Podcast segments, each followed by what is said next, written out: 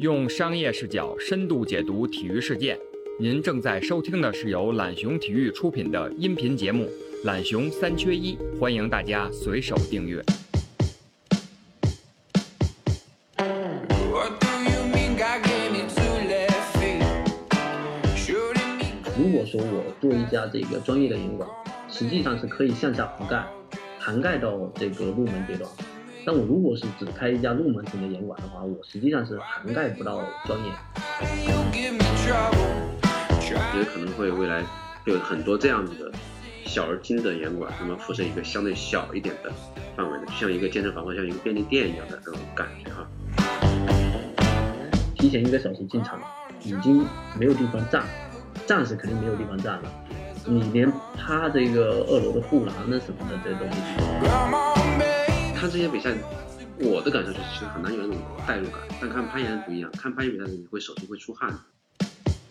攀爬人所报告的这种事故，也就是说出事故的这种概率比这种正常交通要低。比如说我的选择攀爬目标的标准，会定成，比如说两个标准，一个是要有挑战，对吧？另外一个是要有美感，要符合审美。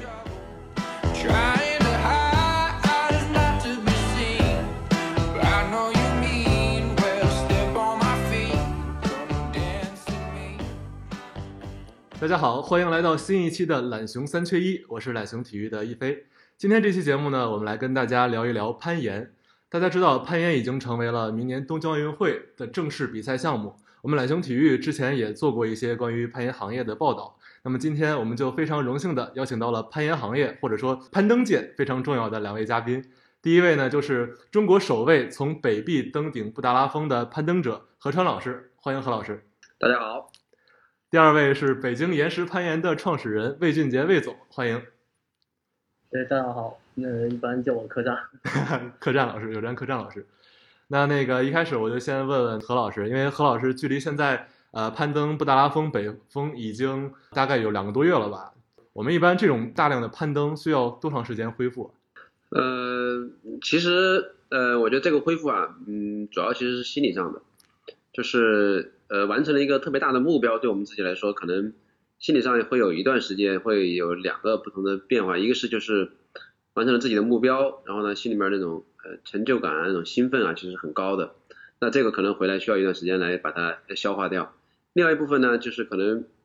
对我们来说，可能也算是一个呃人生阶段的一个目标的完成。那么可能会完成之后呢，会要放松一段时间。那这个时间可能对我们来说，可能差不多半个月左右，半个月左右。那心里面这个时间就过去了。然后身体上其实很快的，身体上我们可能回到成都，可能三四天之后，身体上就已经正常了。比如说，呃，通过正常的饮食就把你身体缺乏的能量都补上了。然后，呃，但是我的呃一些外伤，比如说手，我当时手都就几乎都全磨破了，嗯这可能花了十来天嗯左右，然后能够呃愈合这些伤口。呃，所以差不多在半个月的时候，回来半个月的时候，我们就基本上都恢复到去攀登之前的状态，然后也可以开始做一些正常的攀爬训练啊，什么去玩儿，都都很正常。现在已经完全的，嗯就是早就摆脱那个恢复期的状态了，是吧？对对对对，现在已经过去呃快两个月了吧？两个月，对。那接下来大家可能可能会关注，就是你有没有下一个目标，或者最近在准备一些攀岩、攀登方面的什么事情呢？对，我们呃也在聊哈，就说呃，因为我们布达拉其实呃爬了得有呃总共都有七年，这七年其实耗费了我们很多的这种注意力和精力。那么呃我们在完成布达拉之后呢，我们可能就呃也开始想下一个目标是什么，在琢磨。其实有几个方向，呃一个可能是呃穿沟 Tower，这是我们其实是我们呃八年九年八年前的一个目标，但是当时因为一些恐怖分子的这个袭击行动，然后导致那一带的呃这个呃安全局势很糟糕。二二零一二年我们当时计划去川沟 Tower 爬的，然后都跟当地的一些向导公司都联系好了，然后结果后来呃在南迦巴尔巴特发生了这个恐怖分子就塔利班袭击这个登山者营地，然后其中有两名中国登山者呃牺牲在那里的，就是很著名的杨春风啊什么，还有姚建峰他们都在那里出了事儿。然后我们是那一个月之后是要出发的，后来我们一看这个形势就不太好，就取消了那次攀登。其实从那个时候到现在已经过去了八年了，这个中间这段时间我们一直都在注意力都放在布达拉上面，嗯然后现在布达拉这个坎儿算是迈过去了，我们 就想着说看看有没有可能再去。当然现在我们也知道现在新的形势就是疫情很严重哈，这个国外的疫情都非常严重，中国现在疫情是控制住了，所以我们要出去也其实是不太容易的，要看这个疫情整个发展情况。那么这是我们考虑的一个方向，当然还有另外一个方向可能是这个南美的这个 Patagonia，也可能是我们考虑的一块，但这些这些只要出国的问题都涉及到可能疫情，嗯所以这个可能是我们下一阶段的一些目标，那么也要看情况来来具体去去操作。嗯，明白。就是其实两位都是呃在室外岩壁攀爬的经验很丰富，因为我看我这手里有一个叫《北京攀岩指南》，就上面有很多写的北京的过往的户外的线路，一些呃发现者，就制定线路者，还有首次完成者，有很多写的是小何，是不是何川老师？对对对，对是。然后那个写的客栈，其实只写了两个字，全称是不是有间客栈？指的就是魏总。对对对，但我这个、嗯这个开发线路跟那个爬的都相对来说比较少啊。那就是是是每一个这种玩户外攀登的人都会有这种艺名或者外号吗？我记得这个跟互联网那个时候可能这个类似吧，用一个网名或者怎么样的，啊，就跟那个时候一样。是不是就渐渐的这种外号会成为一种类似传说之类的东西？其实大家叫外号都叫习惯了，然后何老师这样比较有名，所以大家都知道呃何川何老师。但是比如说，呃，我这样可能大家都习惯叫客栈，了不知道真名叫什么。因为现在那个呃，看那个魏总这边开演馆开的是非常的风生水起，但有没有还继续想在室外上比较尝试的线路？因为刚刚侯总说了，他想尝试接下来的线路。客栈老师呢？嗯、我比较习惯爬的，因为那个或者我也擅长一点爬的是运动攀的这个线路，嗯所以呃，我可能的目标不像何老师那样就爬这个大岩壁线路，我们可能是偏向于做运动攀的一些线路，嗯，相对于来说危险性什么的都会比较低，然后会考虑到一些这个家庭因素之类的，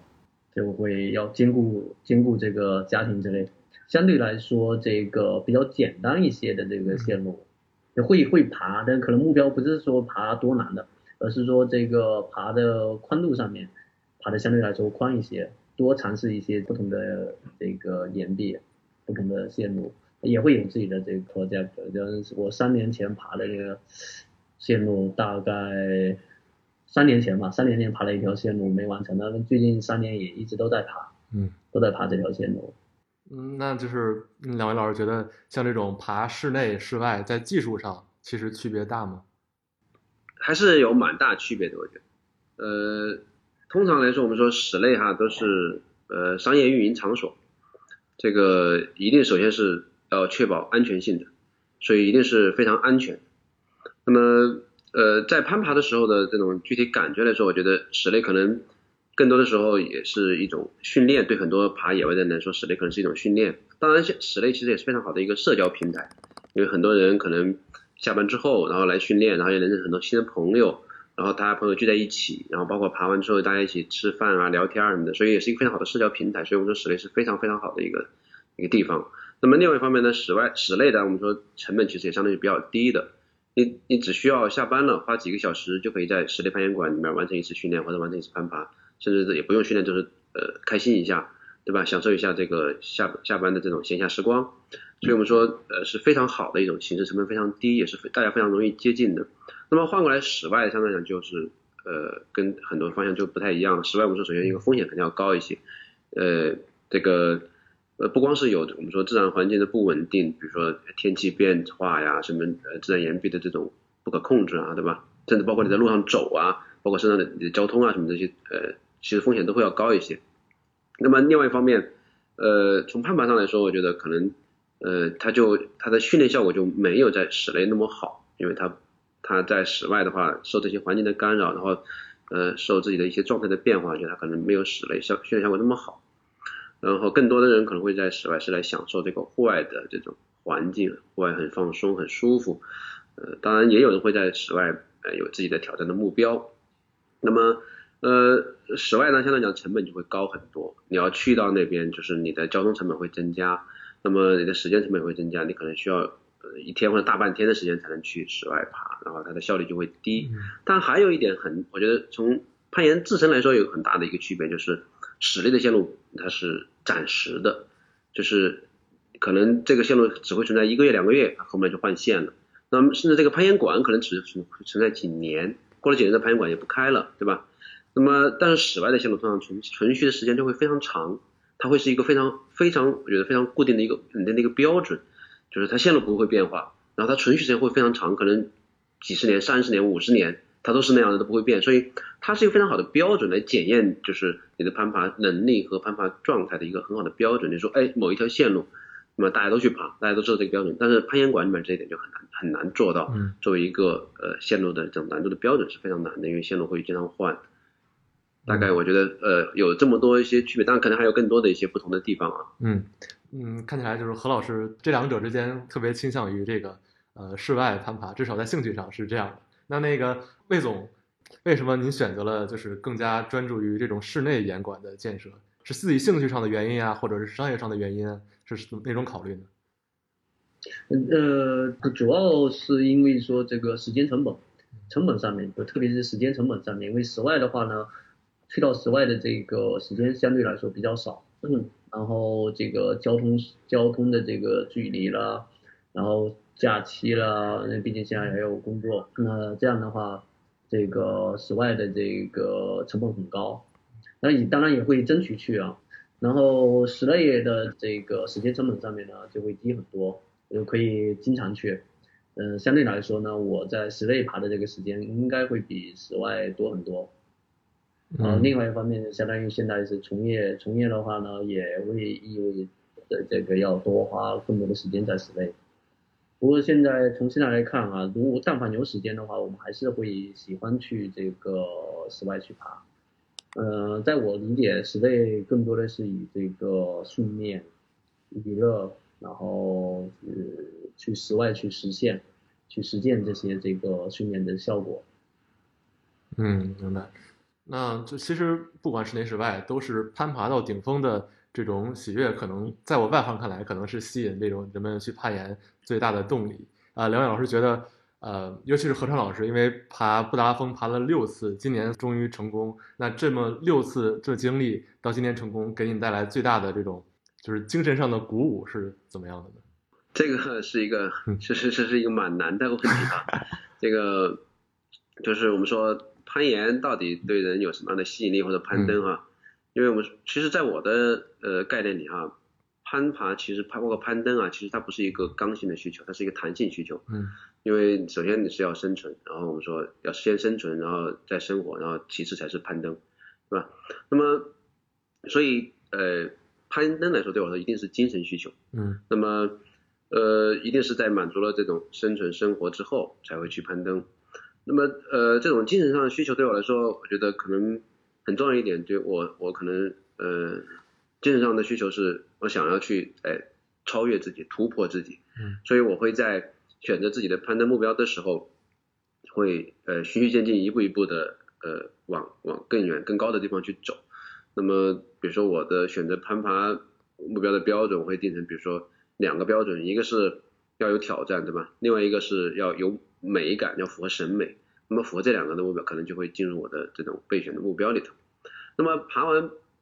就包括爬完布达拉，那这些对我来说到底意味着什么？我觉得，呃，所有的方面都考虑来考虑去，最终对我来说，呃，最大的意义就在于，真的是我我对自己的一种肯定。我觉得，呃，我可以做到这件事情。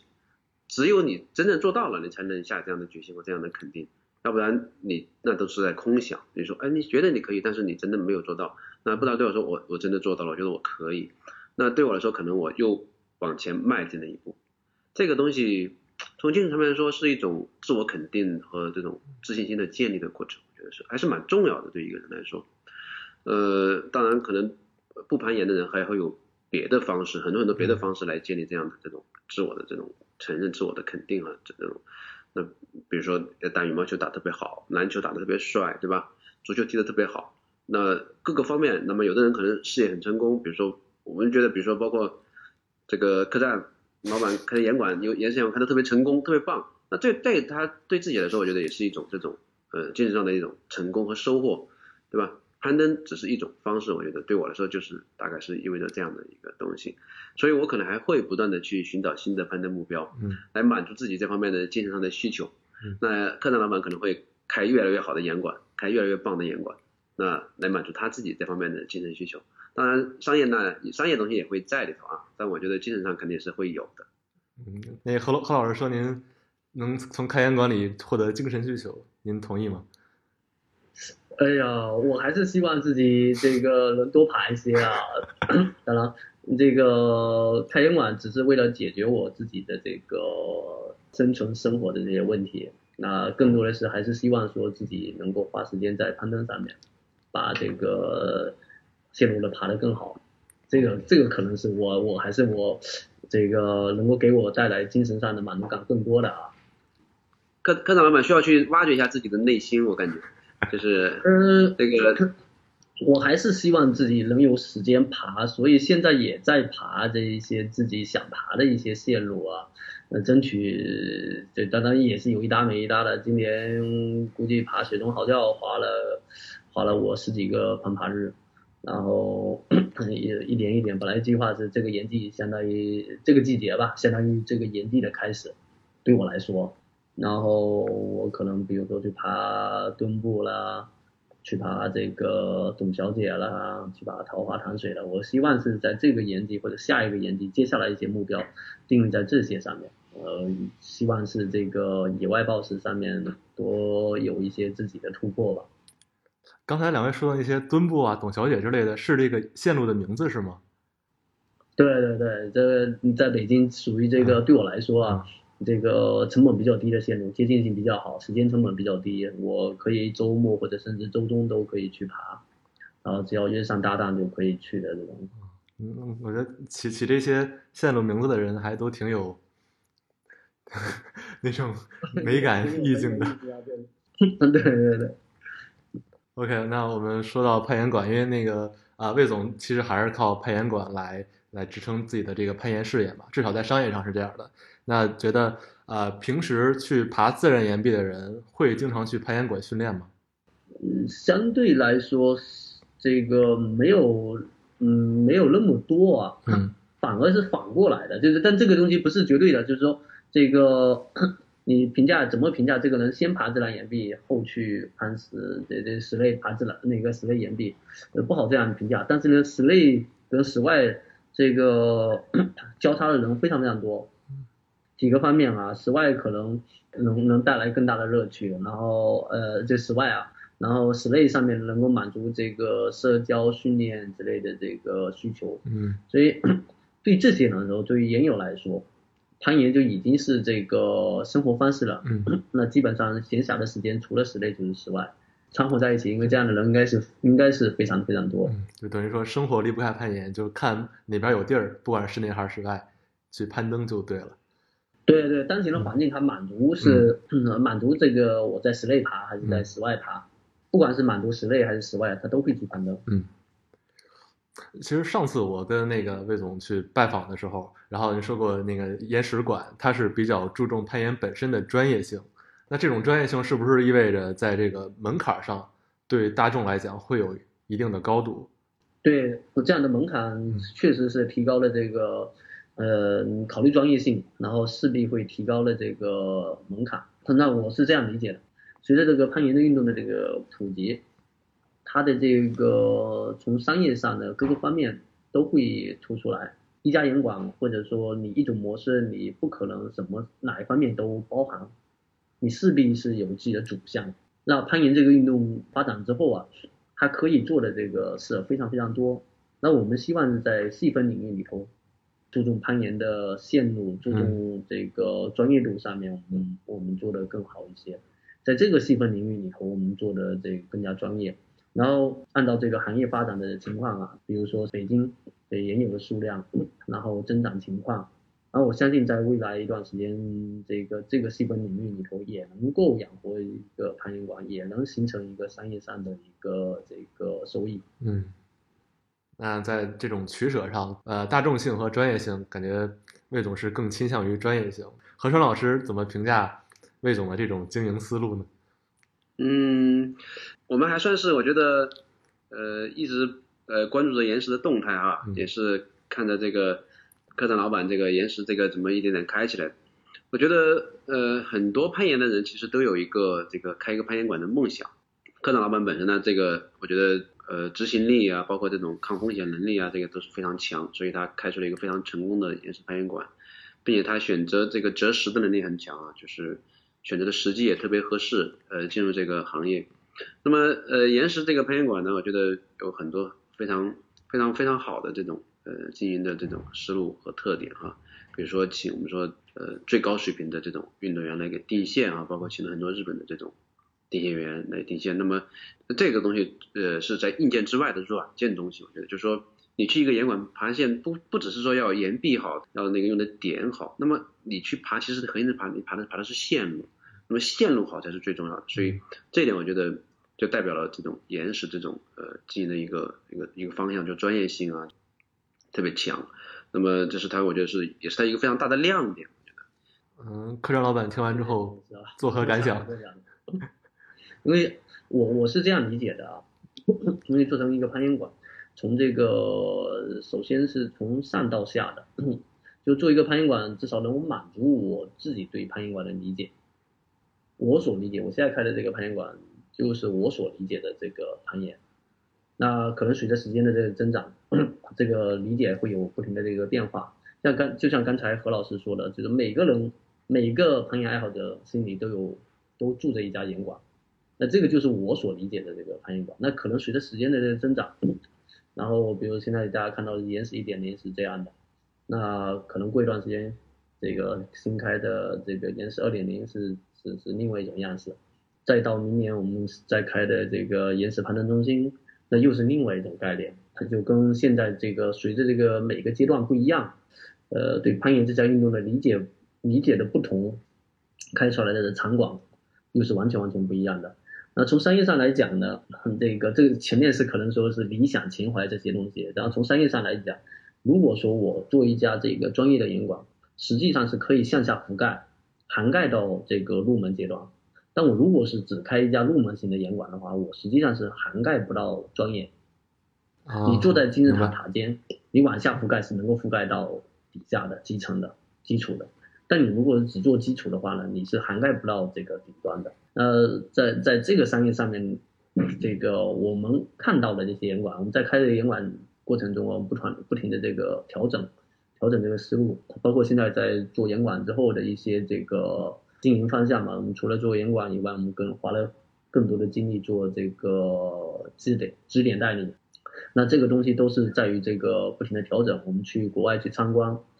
去去考察一些这个国外的严管在做什么，国外专业的严管在做什么，然后我们能做什么。那基于这样的一些想法，我们开这样的现在这样的严管，然后在经营上面啊，我们在慢慢的又会做了一些调整，比如说我们像现在刚才何老师说的，其实爱好者来到严管，他实际上消费的是线路。那我们前期虽然买了一些这个进口支点，但我觉得可能还不够。那后期的我们在在不停的调整。那不能是这个什么样的进口支点我都买。那现阶段我们可能就偏向于选用这个奥运支点，国际上所有的这个这这个九个品牌的奥运支点，然后除了这个速度点我们没用以外，其他的奥运支点都在严管里头在不停的添加。这样的话呢，在专业度上满足了，又能给这个爱好者带来更多这个有意思的。所以我们是基于这样的一种考虑。那现在那客栈老板把这个无论是它的布局还是结构的构建都说的非常的完善了。那就是何老师，如果你办一个严管，你你觉得呃客栈老板有没有什么地方做的不够好的？说你办一个，你能跟他竞争或者跟他 PK，有这种吗？哪些不够好的地方？对我说这个是呃太难的一件事情，就 是首先我没有这样的勇气去做这样的投资哈，然后我觉得我可能也没有那么那么大的能力去做好这样一件事情，我只能在脑海里面去空想一下这件事情。就是我觉得，你攀岩馆要想，嗯、就是说特别完美或者特别好哈，那么它肯定一定是在不断的在在在在变化，在改进哈，比如说线路啊、支点啊，这些都不断的变化。但我觉得还有几个点是很很重要的，一个就是比如说刚说的，其实硬件哈，硬件特别好，另外一个那软件其实也要要跟上，就是说。嗯我们知道现在呃，其实消费升级其实说了很多年了，我们都能感觉到，比如说在这种呃北上广的一线城市里面，大家对于消费这种升级需求是非常强的，就是严管一定是要，就是一定要档次要足够高，里面你的配套的设施一定要要要要要提升，要不断的去提升，比如说你的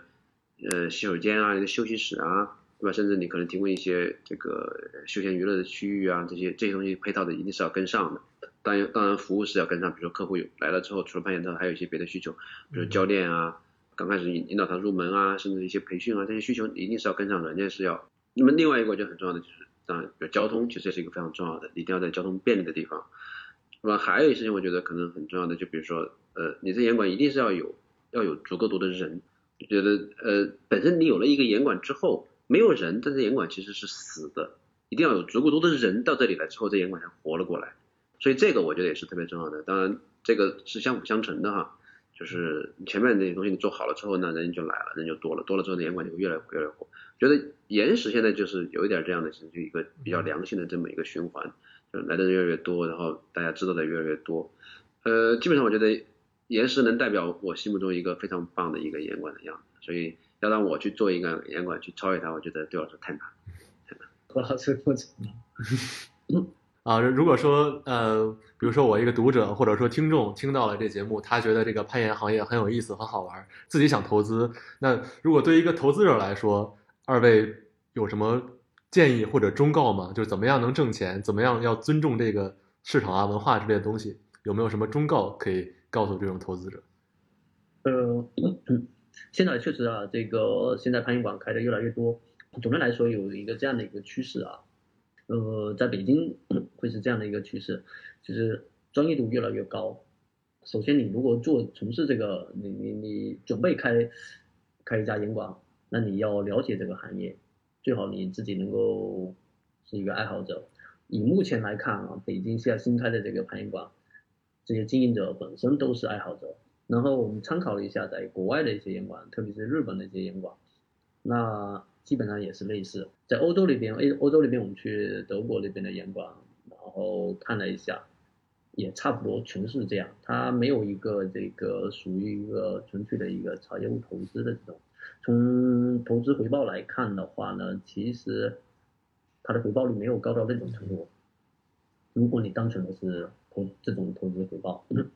它你在你你如果去投别的项目的话，这种回报有可能会更高。但是攀岩是在很稳健的向上发展。以我自己的这个这数据或者经验来看，这个攀岩馆的规模、攀岩馆的数量、岩友增长的速度，基本上每年是在百分之二三十的这个速度在增长。所以在未来的话，它肯定是一个很好的一个生意。但你如果想做它呢，想从事这个行业的话呢，最好你是一个爱好者，要了解这项运动，呃，不能纯粹的只是一个财务上的投入。然后除了这个以外，攀岩这个行业发展之后，它有更多这个有很多这别的方面，比如说你你你喜欢攀岩，想投资在攀岩上面，不一定是开攀岩馆，你可以做攀岩鞋、攀岩器材。包括我们现在，我我我我我们从事的这些，比如说支点的这个代理，那当相应的支点的生产、岩壁的建造，类似于这样的一些方面都可以。相对于这样来说的话呢，这中间会有一些方面是对专业度要求没有那么高的。你要了解攀岩，这里说的这个专业度指的是这个攀岩技能要求没有那么高，但是对于攀岩这个行业的了解要求还是比较高的。要很了解这个行业。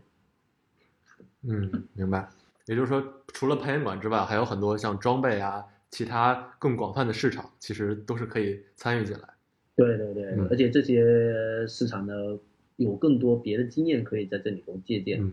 呃，攀岩馆这个在国内很难有这样的这个经验在借鉴。那何老师呢？何老师作为一个算是业内明星的视角，呃，首先我觉得呃，就是我们拿中国和呃国外比，包括比如说刚才讲的日本啊，包括美国、欧美比哈，中国的攀岩市场其实还是我觉得是处于初级阶段，有有非常大的成长的空间。所以从投资角度来说，我觉得这个市场还是在成长。当然，呃，我们也说这个市场的容量其实也是有一定限度的。比如说美国有三万人口，呃不三亿人口，那么美国三亿人口，那么呃攀登群体它大概三百万，那么这么一个比例。那么换中国来说，那可能将来可能成长到比如一千四五百万这种攀登群体人口来说，那这是到了可能到了一个极限了，或者到了一个可以看得到的一个天花板。那么也就是中国的成长空间其实是非常大的，那么是很值得去来投资的。当然，同样我们就这个行业在处于成长阶段，那么也就一定面临着就是它有很多别的问题，比如说它的人才是跟不上的，嗯，一定是缺乏这样的专业人才，所以呃要想投资这个行业，一定要找到相应的人才来来一起来做这个事情，比如说你找到魏老板，你你要没有这样的专业人人士来帮你做，那你可能一开始投资风险可能会非常高，你会走很多弯路，所以未来投资一定是去争抢这样的人才，这是毫无疑问的，因为我觉得中国现在市场根本其实不缺钱，攀岩这个行业其实钱也是非常有限的，不是特别大的投资，但是人才一定是很难跟上，所以这个其实要投这个行业一定要找到相应的人才来做。那么另外，我觉得能看到一些一些趋势，比如说在中国的北上广深这样的大城市，将来一定是有一些，比如像岩石这样的很大的这种区域性的呃，能覆盖比较大的一个区域的一种岩馆。那么未来一定是可能像健身房一样的小岩馆，它覆盖一个小范围的，比如说呃四公里、五公里这么一个区域，对于很多人说这很方便，他他可能呃下班了我就能来攀攀岩训练训练，那么那么一定是可能会有这样的一种发展方向，这是我的一个随便预判啊，我觉得可能会未来会有很多这样子的小而精的岩馆，那么辐射一个相对小一点的范围的，就像一个健身房或像一个便利店一样的那种感觉哈。那么我对，其实从我的概念来说，我我觉得这个攀岩运动其实是非常非常好的一项运动，它对于人的这种身体的这种锻炼其实非常全面，包括还能够呃在精神层面上、这种心智上能够帮助你成长，其实非常好的一个运动，未来一定会在中国发展起来的。嗯当然现在也有一些大环境的这种非常的利好，我觉得，比如说奥运会，它也是奥运项目，那么中国人对奥运这种项目的这种重视哈，这种关注度，未来也一定是给攀岩行业发展带来很多很多这种契机和机会。所以总体来说，我觉得还是是非常好的这种一个投资的这种机会。明白。那像刚才我们说了，不管是严管啊，还是装备之类的，那其实这些都是跟消费者最接近的一个环节。再往上的话，可能就像赛事，呃，大家两位的态度是怎么样的？现在发展的觉得怎么是在一个初级阶段，还是说已经不错了？我理解国内的赛事，这个攀岩的赛事举办的这个数量规模其实都已经非常好，呃，特别是像联赛这样的一些赛事，这些在这个这应该是借鉴了像篮球啦、足球这样的一些这个赛制，对整个的这个项目上面有很大的推动作用。但是现在这个问题是这样的，整体的这个攀岩群体数量就不够大，所以呢，赛事在在跟我们这样的一个，比如说我这个是一个这个爱好者，跟我们这个关联没不会显得那么高啊，就是普通的一个爱好者，当然跟我关系很大，我是从业者，嗯跟我这个关系，因为我售卖这个赛事用的支点什么的，这些赛事越多对我来说越好。但赛事可能要做的一个是是怎么解决说让这个爱好者参与在进参与进来，因为商业赛事在国内也太少太少了。这个应该在在国外啊，我之前去那个纽伦堡一个赛事，应该是 Rockmaster，这个赛事呢是一个商业赛事，像阿迪达斯 Rockstar 这样的一个，但是规模跟级别比这个小。我在这个在严馆里头看这个赛事，纽伦堡是一个三十万人口的一个城市，大概两三千平的攀岩馆好像有三家。然后在这个场馆里头看这个赛事的时候啊，提前一个小时进场，已经没有地方站，站是肯定没有地方站了，你连趴这个二楼的护栏啊什么的，这都没地方，就已经很少有这样的一个位置，就是观看的人群非常非常多。这个如果如何把这个赛事啊引入到这个，就做到现在这种程度，比如说这个这个商业赛事、民间赛事做到这种程度，我觉得可能是这个下一阶段呃要考虑的。但是像大规模的像这个运动会了或者怎么样，这上面的这种赛事，国内已经做得非常非常好。无无论是传播啦，这些这相应的配套啦，人员专业度什么的，这已经是极好，跟跟国外的比起来一点都不差。呃，其实我们知道，就是这个，比如说我们现在最高水平的攀岩赛事，就是可能比如说攀岩世界杯，中国其实是有有中国站的，呃，中国站还不战术还不少。那么我们说，其实中国在这种举办这种高水平的比赛上面，其实经验非常多，也举办的非常多了。我们看过去攀岩世界杯的这种比赛的录像啊，或者转实况啊，有好中国有好多站。那么，但是我们其实能看到，就是这里面的中国运动员其实相对比较少。我们说中国的整个这种竞技水平还是有差距的。呃，但我们现在再回头看哈，就是呃攀岩这个事情在中国其实已经在开始发展了。我们说因为时间比较短，那么可能过去早些年很多运动员都是年纪比较大的开始，都不是童子功。现在我们看到很多中国很多优秀的这种年轻选手，从很小开始练攀岩的，已经开始崭露头角。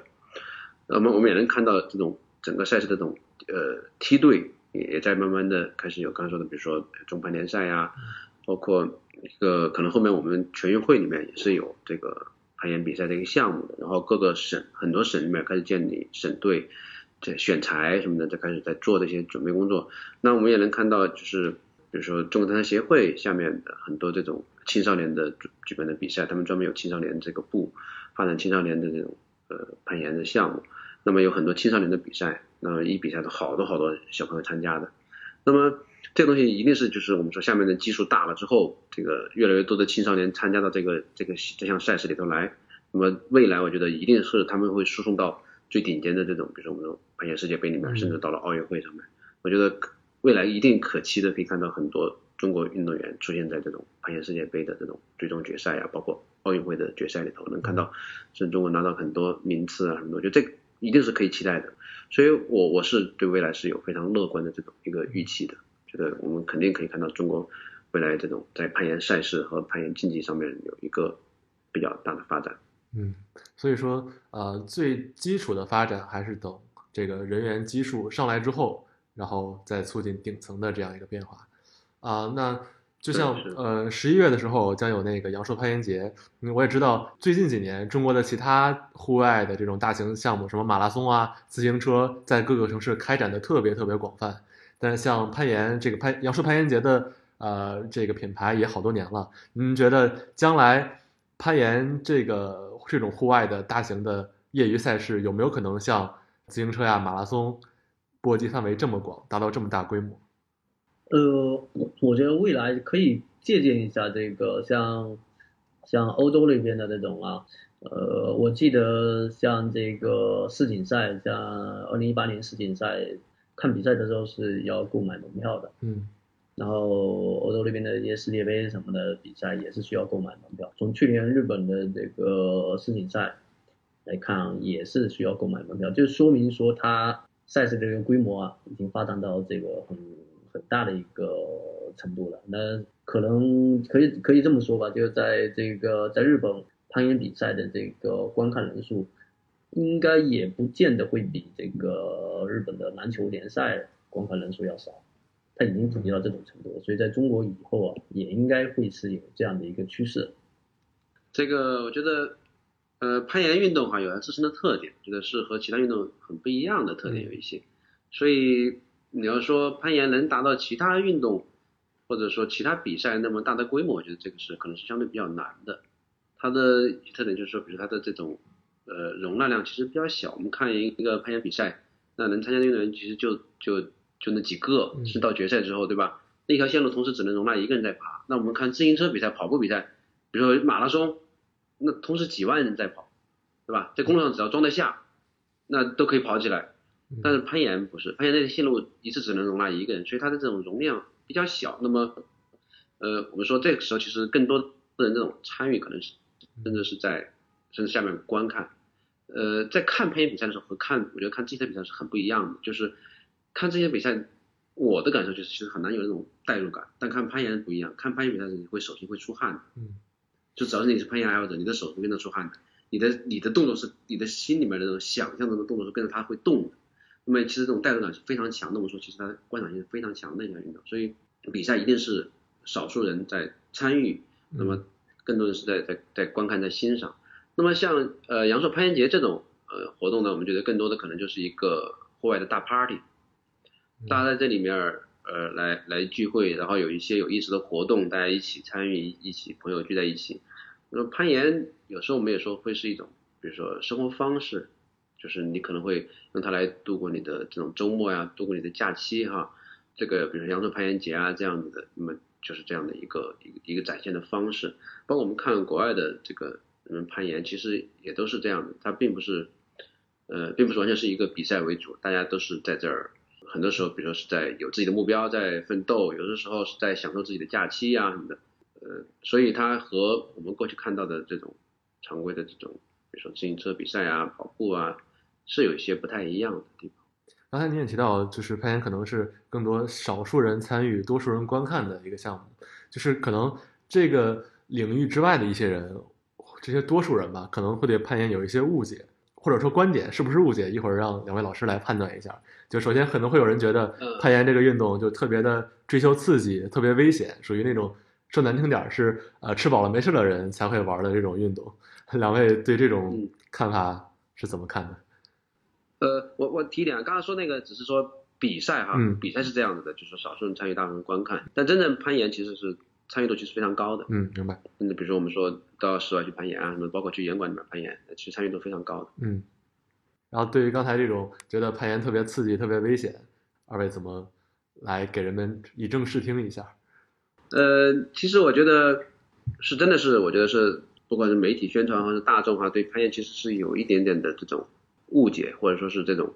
其实过去因为可能对这东西的认知其实很少，中国的关于他们的报道其实非常少，包括我身边很多朋友、同事什么的，他们不攀岩的也都会问我，哎呀，攀岩给你好刺激啊什么的，那个好危险啊，是这样的哈。其实我们说绝大部分参与攀岩的人，他所呃做的攀岩相关的事情，其实我们说是非常安全，是非常安全的。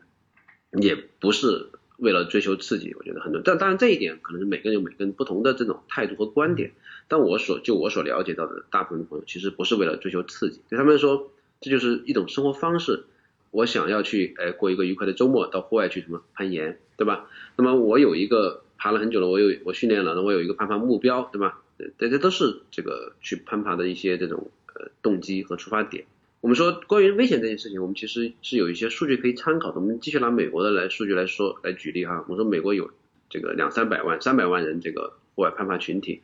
他们呃做过一个统计，这个统计是什么统计呢？就是说攀爬攀登群体报告的事故案例和交通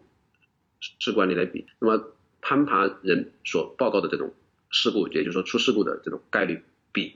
这种正常交通要低好好多好多好多，低非常非常多，想象不到的那么低那么多。同样的这种这个出交通事故的这种比例会高好几十倍。当然，在另外一个观点，就是另外一个另外一层统计数据说，报告的事故里面，那么攀登出的事故相对来讲可能后果会稍微严重一些，事故里面就受伤比较严重的比例要偏高，但是这个比例依然是比交通事故要低。攀岩其实是一个非常安全的，相对于你的交通来说，你的交通出行，当然我们说攀登是一个弹性需求，你交通呢是一个刚性的东西，对吧？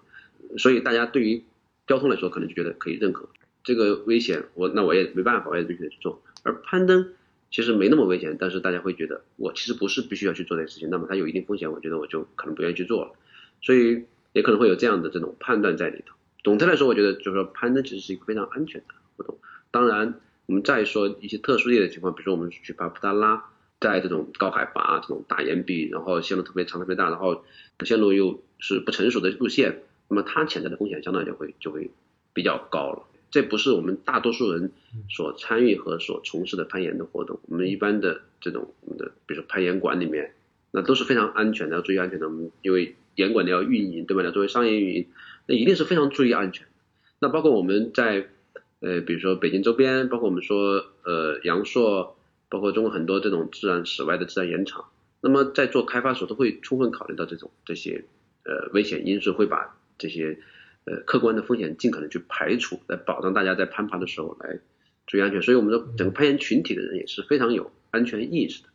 整个攀爬这东西呢，也是在整个国际上是有一套体系的，一套非常完善的体系，包括它的装备的认可，包括这种攀爬的这种技能技巧，这个安全操作的这种方式，那都是有一套非常完善的保证这个安全的一套体系。那么，所以我们说整个攀岩其实是其实是是非常安全的。嗯，大家之前的一些看法其实只是主观上的一个误解，实际上通过数据来看，这项运动的安全性远远比大众想象的要高很多。是的，啊是的。，科任老板有没有什么要补充的？我觉得从我自己感觉上来看啊，从经营上面来看，呃，或者是自己的认知上面吧，我是觉得这很大一部分，就我们常规的这个攀岩运动，像刚才何老师说的这个大岩地攀登这些不算啊，不它主要的一方面是风险是可控的，就是你自己来把控这个风险，你自己会去有意识的把控这个风险。比如说你爬的这个岩壁，因为现在用的这个器材之类的都非常非常规范，这个都是有相应的这个认证啊，比如我们现在有 CMA 认证啊，或者说它的认认证的这个容错度啊，已经是非常非常高了，就几乎没有听说过说这个器材这些有经过认证的器材也造成的这个事故。然后为什么说这个主观把控会比较强呢？因为 当你意识到这个有风险的时候，你可以停止，在攀岩的过程中嗯，你可以停止，它的风险有一大部分你自己来感知得到的，所以我觉得这个是一个相对来说比较安全的一种运动。嗯，所以攀岩其实这些风险都是参与者自己可控的，很大程度上。对对对，嗯然后那另外一个说法，可能反而是越小众的运动，大家不了解，觉得它会特别贵，是不是有钱人才能玩，消费特别高？那有的人也会觉得攀岩是这种运动。那两位觉得实际上是这种情况吗？呃，我觉得这个东西是一个比较效应哈，就是说你一定要去跟别的运动比，也看你的期望了哈。就是说，如果你拿它和比如说足球、篮球去比，那我们就说它的成本其实要高很多，它的门槛要高很多，你需要呃购置专门的攀岩装备，对吧？打篮球你很多人有一个球，然后场地都是公共建设的，对吧？你就可以去，甚至没有场地，在平地里面都可以玩一玩，对吧？街头篮球什么的，可能很容易就可以做。那么攀岩一定是有非常专业的装备的，然后非常专门的场地，所以它的呃门槛就会相对比较高，然后时间成本也是会比较高的。哪怕你去的攀岩馆，我们说刚才讲攀岩馆，我们时时间成本算低的了，但是依然时间成本高，你需要专门去到攀岩馆，然后花几个小时攀爬训练，然后再回家什么的，那可能显然不如呃，比如说打个篮球、踢个足球，那么你就在社区就可以完成这件事情，对吧？它的时间成本也会高。那么，但是你要和一些其他的运动比，它可能又没有那么奢侈，比如说你要和高尔夫比啊，对吧？那么它可能又又相当于又有更平民化一些。所以我们说这是有一个比较效应在里头的。那总体来说，我觉得它呃的门槛还是算比较高的。你要想真正比如说开始攀岩，一直到就入门吧，你可能需要一个，我感觉比如说不每个人不一样，可能比如需要一个半年到一年的时间，嗯，你才能够入门。这个其实就是一个我觉得比较高的门槛限制。嗯，呃，你要掌握到攀岩的这种技巧感觉呢，需要比较长的时间。那么，但我觉得未来的发展哈，我觉得可能会有一些不一样的。我觉得就是说，比如说会有越来越多的，甚至这种社区型的这种覆盖范围不是那么大的岩馆开出来，像健身房一样。那么你要去到那里，我觉得就就更容易了，这门槛就会降低。那在攀岩馆里面，其实你不需要太多的装备，对吧？你可能呃有一个攀岩鞋，甚至你在攀岩馆里面都可以租到攀岩鞋，租到这个安全带这些相应的装备，你都不需要自己花钱买。那么对于你要一开始去接触这件事情，那我觉得这个也是非常好的一件事情，就是你你的成本就会降低很多，你比较比较容易去接触到它。总体来比较来，总体我觉得比较下来说，它还是有一定门槛的，但是未来我觉得这个门槛会逐渐逐渐降低的，能够我觉得吸纳更多的人参与到这项运动中来。嗯，魏总有要补充的吗？呃，我觉得相对于来说啊，它这个经济上面的这个成本其实并不高。嗯我的理解啊，特别是这个何老师这边讲的这个比较全面，我可能讲的是这个室内攀岩这一块，它的这个经济成本，在一些大一点的这个城市啊，这个成本实际上是非常非常低的。大部分的装备都是公用的装备，那无非就一些个人的装备，像攀岩鞋、粉带、安全带这样的一些东西，属于大家可以消费得起的。当然，像刚才何老师比较的那样，你如果想买好的，那它也比较贵。但是你想用，你只是为了参与这项运动，只有长期这个从事这项，就是长期攀岩、长期参与的话，它才有这个这个成本。如果说这个不是长期参与的话呢，其实它没有没有太多的这个成本，所有的东西都是可以租赁的，像经营场所里头都有这些这个装备可租赁，那其实不算太花费太多。相比较于说这个国内比较常从事的一些些这个运动啊，这个比如说马拉松呐、或者说这样的，相对来说篮球、足球花费会多一些，但是我觉得整体来说不算高。其实最终它的高低还是要跟看跟什么项目来比较来看。然后像刚刚才何老师说的，最终可能它的趋势将来会是越来越接近平民化，让大家都能承受得起的一个运动。那到最后的话，我们呃再来说一下，因为现在攀岩爱好者的速速度增长很快嘛，然后但是基数可能还没有那么那么大，还在一个增长的趋势上。那二位觉得有没有什么快速吸引人们参与的好方法？我觉得这个媒体的传播是非常非常重要的一方面，这个也是吸引我这个投入在这个项目上面的最重要的原因。刚才我们聊的时候，有几项我们可没有可能没有聊到。实际上，东京奥运会的时候有几个项目是中国来制作这个信号的，其中有这个羽毛球、乒乓球，还有一些别的项目。那除了这个以外呢，还有一个是攀岩这个项目。也就是说，奥运会的时候。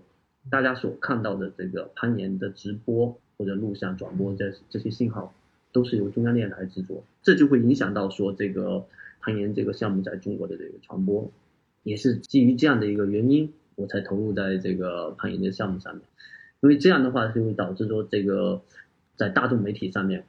非常非常广泛的这个传播。以前大家难以想象，就是像攀岩。像今年十月一号吧，十一期间那个这个中攀联赛呃俱乐部联赛的这个总决赛，以前实际上是我理解不会想象到他会在央视播的。那现在呢，因为它是奥运项目，并且这个奥运项目是由中国做的这个信号，就会让这个这个传播有机会有更好的这个传播。啊，比如说这个直播的团队现在从这个对攀岩完全不了解。相信啊，从事攀岩直播的这些，这就是央视这里头的这些这幕后的工作人员啊，他们原来是不攀岩的，但为了做出更精彩的这个信号，为了让比赛这个播得更精彩，他要去做不停的测试，来做这样的一个大型赛事的这个直播，然后来收取这个反馈，然后跟这个专业人群交流，跟这个普通的这大众来交流，看看这个比赛是否吸引他们。这样的话，就会让攀岩这项运动在大众媒体上得到更广泛的这个传播。那我看那个，我我我我之前看到一个这这个人民日报的这个抖音这个账号上面还放了这个攀岩速度赛的视频。相应的，就前几天人民日报的这个这个网络版，它也报道这个攀岩这个行业，其实跟您最开始这个报道的相关类似。那我在前一阵子还看到说，这个因为疫情影响，大家体育项目的这个经营状况怎么样？然后恢复疫情之后报道的时候，报道的也是这个这些小众项目，攀岩、小轮车这样的项目。随着这个大众的媒体的参与，它会让更多的人了解攀岩，觉得不是那么危险，大家可接受的。那如果那么危险的话呢？它又是奥运，怎么会是奥运项目？这样就通过这种方式来来不停的这个普及，这样的话呢？这个就会有更多的人能够进来，能够想尝试攀岩。那除了这一方面以外呢，那攀岩的从业者，就是是比如说是我们这样，那我可能要去提高我自己的这个专业度。然后除了硬件上面，还有一些软件上面，刚才何老师讲的这些软件上面的一些东西，去准备好迎接这个这个参与的人群、体验的人群，去吸引他们，然后再不停的这个传播。同意同意，科长老板是这方面的专家，绝对的。我是过奖了。好，那现在那个大家对攀岩行业的大概的讨论，相信大家已经有一个比较好的了解。那么我们也希望将来会有更多的人能够参与攀岩运动，会有更多的公司来关注这个行业，给我们这个行业带来更好的发展。那么今天我们的这一期懒熊三缺一就带大家聊到这里，我们下一期节目再见，谢谢二位。好，再见。拜拜。